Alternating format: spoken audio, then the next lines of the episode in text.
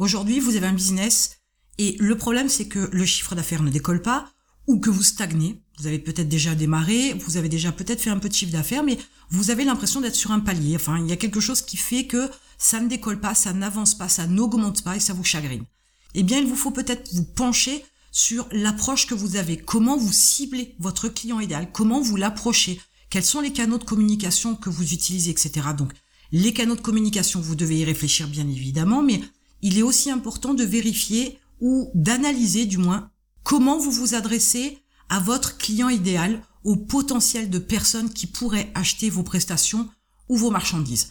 Alors, cibler son client, c'est quelque chose d'important. Si vous décidez de ne pas faire ça au départ, ou si vous l'avez oublié, ou si vous ne saviez pas qu'il fallait le faire, vous vous apercevez aussi que dans vos écrits, les contenus que vous créez sur le web, par exemple, vous avez un discours qui est plutôt journalistique, qui a une approche plutôt documentaire, qui est froid, qui est distant, qui ne touche pas parce que dans les mots que vous employez, dans les formes de phrases que vous utilisez, vous ne vous adressez à personne, vous voulez viser hyper large pour pouvoir avoir un maximum de clients. Sauf que comme un achat est plutôt émotionnel et beaucoup moins raisonné, si on devait faire un équilibre entre les deux, il n'y en a pas, parce que l'émotion prend toujours le pas sur le déclenchement de l'acte d'achat, sur le processus d'achat d'un produit, d'une prestation du moins ou d'une marchandise, vous devez donc clairement utiliser des leviers émotionnels. Mais les leviers émotionnels ne sont pas les mêmes pour un homme ou pour une femme. Selon l'âge aussi, les leviers émotionnels ne seront pas les mêmes. Donc la première des choses que vous devriez faire, c'est d'abord vous poser et réfléchir aux différents segments de personnes qui pourraient potentiellement acheter vos prestations ou vos produits. Il pourrait y avoir plusieurs types de personnes qui pourraient être intéressées par l'achat de ce que vous vendez. Donc ça, c'est les grands segments de clients idéaux, entre guillemets, qui pourraient consommer ce que vous vendez.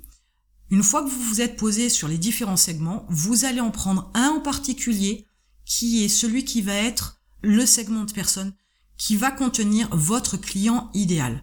À ce moment-là, vous allez pouvoir définir un persona, donc un avatar, un client cible idéal, que vous allez travailler, que vous allez creuser, que vous allez élaborer en fonction de ce que vous pouvez imaginer, penser, de façon à pouvoir adapter votre démarche pour pouvoir le toucher.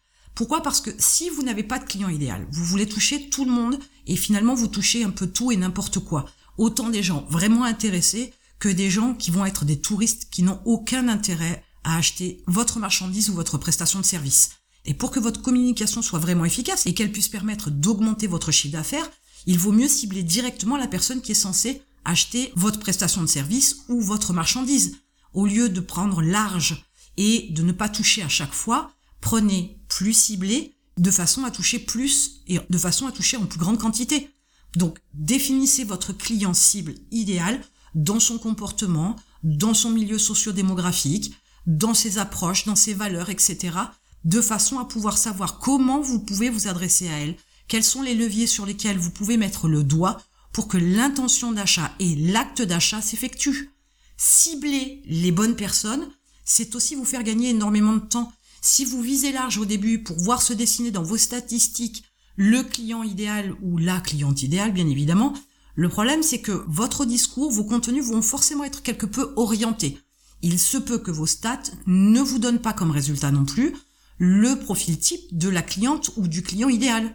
Donc partez avec la cible qui vous intéresse. Alors ce qui rentre aussi en ligne de compte, c'est euh, les objectifs que vous vous êtes fixés, le développement que vous voudriez pour votre entreprise.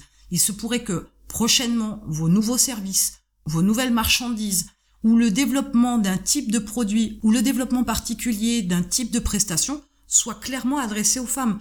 Donc dans l'idéal, votre client idéal de départ doit être une femme, si vous voulez que ça corresponde à l'évolution que vous avez souhaitée pour votre entreprise.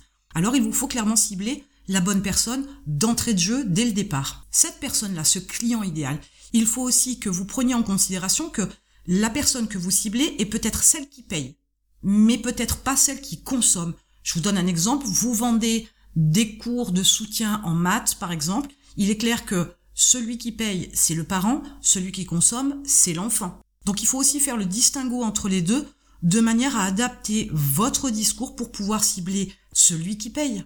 Quel est l'intérêt qu'il va en retirer, les avantages, les bénéfices, les résultats qu'il va en avoir en se procurant la prestation de service, là en l'occurrence les cours, ou par l'acquisition d'une marchandise que vous vendez. Donc, faire la différence entre les deux, c'est aussi pouvoir rectifier le tir, parce qu'il se peut là aussi que vous ayez fait trop large, qu'il y ait une différence entre le consommateur et le payeur, et dans ce cas-là, votre discours n'est pas adapté et vous passez à côté de votre client idéal. Vous devez aussi comprendre que pour pouvoir générer de l'argent, vendre, vous devez aussi vous adresser à des gens qui ont de l'argent. Ne pensez pas vouloir avoir cette démarche un peu sociale pour aider les personnes qui sont dans une problématique difficile si elles n'ont pas les moyens financiers de pouvoir acheter vos prestations ou vos marchandises pour pouvoir avoir ce qu'elles veulent. Il est clair que on ne peut pas soutirer de l'argent à une personne qui, par exemple, touche un petit salaire. On ne peut pas soutirer de l'argent non plus à quelqu'un qui est au chômage, ou du moins sur une allocation qui est basse. Il est clair que ces gens-là, leur priorité c'est d'avoir un toit, c'est de manger, etc. et non pas d'acheter vos prestations de service ou vos marchandises. Donc partez bien du principe que pour pouvoir vendre quelque chose, il faut que la personne en face, elle ait les moyens de l'acheter. Selon ce que vous vendez, selon le prix que vous avez déterminé, il est clair que vous devez prendre en considération le quotidien de votre client idéal. Donc la partie entre guillemets un petit peu sociale doit être prise avec des pincettes parce que selon à qui vous vous adressez, vous aurez peut-être des personnes en face de vous qui n'ont pas les moyens d'acheter ce que vous vendez. Donc par conséquent, il vous sera beaucoup plus difficile de développer votre chiffre d'affaires. Mettez-vous à la place de ces gens-là, mettez-vous de manière générale à la place de votre client idéal, mettez-vous dans leur peau, dans leur vie, essayez de comprendre comment ils fonctionnent, comment ils voient les choses, quels sont les leviers qui les poussent à l'achat? C'est comme ça que vous comprendrez davantage votre client idéal et c'est comme ça aussi que vous serez capable d'avoir des contenus, des textes, des vidéos, des podcasts qui vont le toucher, qui vont lui donner l'impulsion pour être dans une démarche d'achat et qui vont lui permettre d'effectuer cet achat qui vous manque tant pour développer votre chiffre d'affaires.